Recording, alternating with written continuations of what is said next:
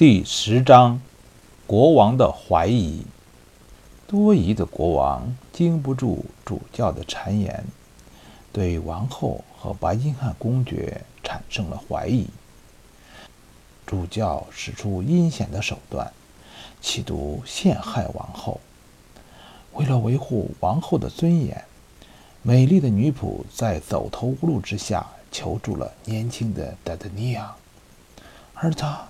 为了心爱的人，也甘愿冒险。主教的这句话一下对国王产生了影响，国王大叫起来：“你说什么？白金汉他在巴黎，他来这里做什么？”我想是跟您的敌人密谋，陛下。不可能。他一定是来破坏我的名誉的，他是来找我的王后。嗯啊，陛下息怒，我相信王后是爱您的，她那么贤惠。我认为白金汉公爵来此，完全是政治原因。我还是坚持我的看法。国王硬邦邦的回答。如果真的和皇后有关，那么他就要付出代价。陛下，有件事我不得不说，因为我对您的忠诚。王后身边的人告诉我，昨天晚上王后一直在哭，好像还写了什么。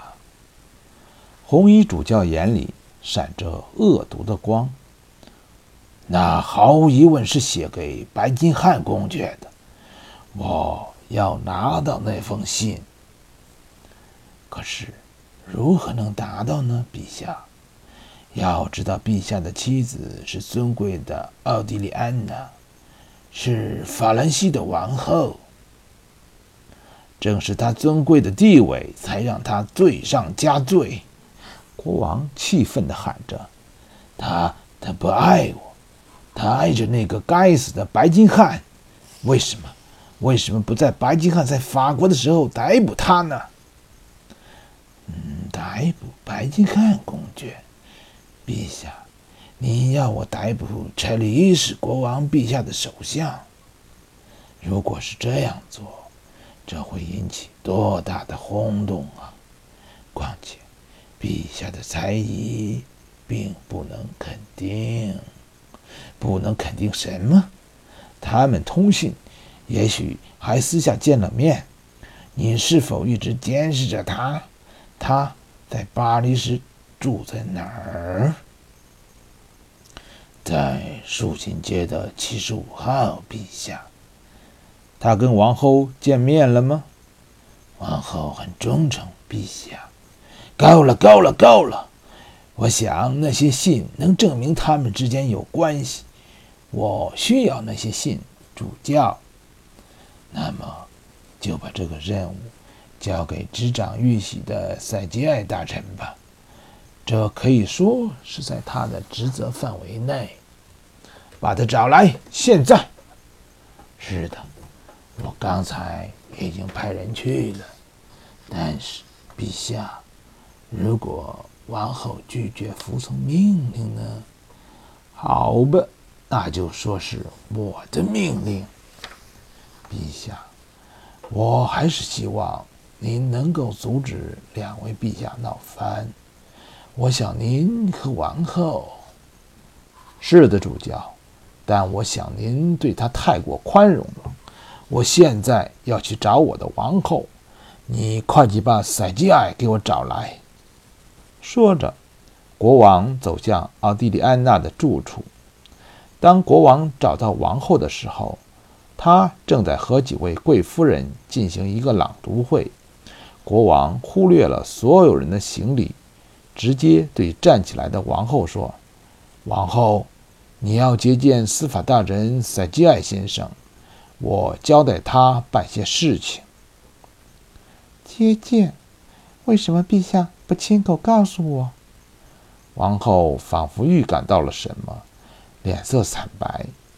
国王没有回答，转身离开。与此同时，司法大臣已经在门外求见王后了。这位司法大臣是主教一手培植起来的，对主教大臣分外忠诚。他似笑非笑地走了进来。“你有什么事情，先生？”王后重新坐下，高傲地问。“请王后陛下原谅我的冒昧。我奉国王的命来对您的文件进行搜查。”“搜查？”王后十分愤怒。“好吧，那就搜查吧。要埃斯特法尼亚把我的钥匙给他。”王后对自己的侍女说。司法大臣对王后书桌进行了搜查，很显然他什么都没找到，但他很清楚王后把那封信放在哪儿。尽管有些犹豫，但他还是转向了王后。我没有在书桌找到什么，陛下，但是国王陛下很确定您写了一封信，所以我想也许这封信。在您的身上，你这是什么意思？你还想要搜身是吗？你敢触碰你的王后吗？王后挺起了身子，可以说是凶狠地瞪住了赛基安。我忠于国王陛下，我尊敬的王后，这是他的命令，我被派来搜查。好吧。不错，我写了一封信，但是我会直接把它交给国王陛下。说着，王后摁住衣襟，示意信在那里。国王的命令是，由我来把这封信交给他。陛下，请您把信交给我。塞基艾说着，继续向前靠近了王后。他知道这个任务其实非常危险。国王对于白金汉的嫉妒，使得他不在乎别人对王后的触碰了。他迟疑了一下，还是向着王后放信的位置伸出了手。够了，够了，给你拿着这封信，滚出这里吧！不要让我再看见你！王后尖叫着把信丢了出来，眼里闪动着屈辱的泪水。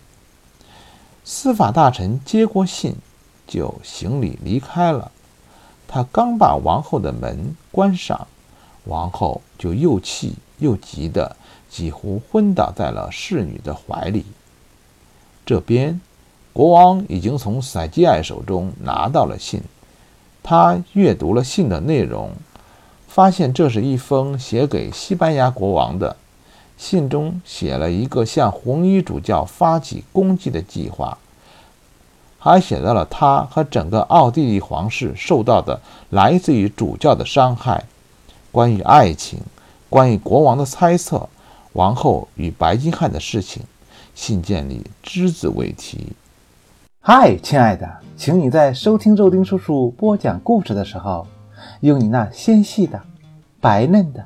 灵巧的小指头轻轻点击一下我声音图片上的广告，这些点击给你带不来吃亏，更带不来上当，但却能给肉丁叔叔带来零点零一分钱的广告收入，拜托啦！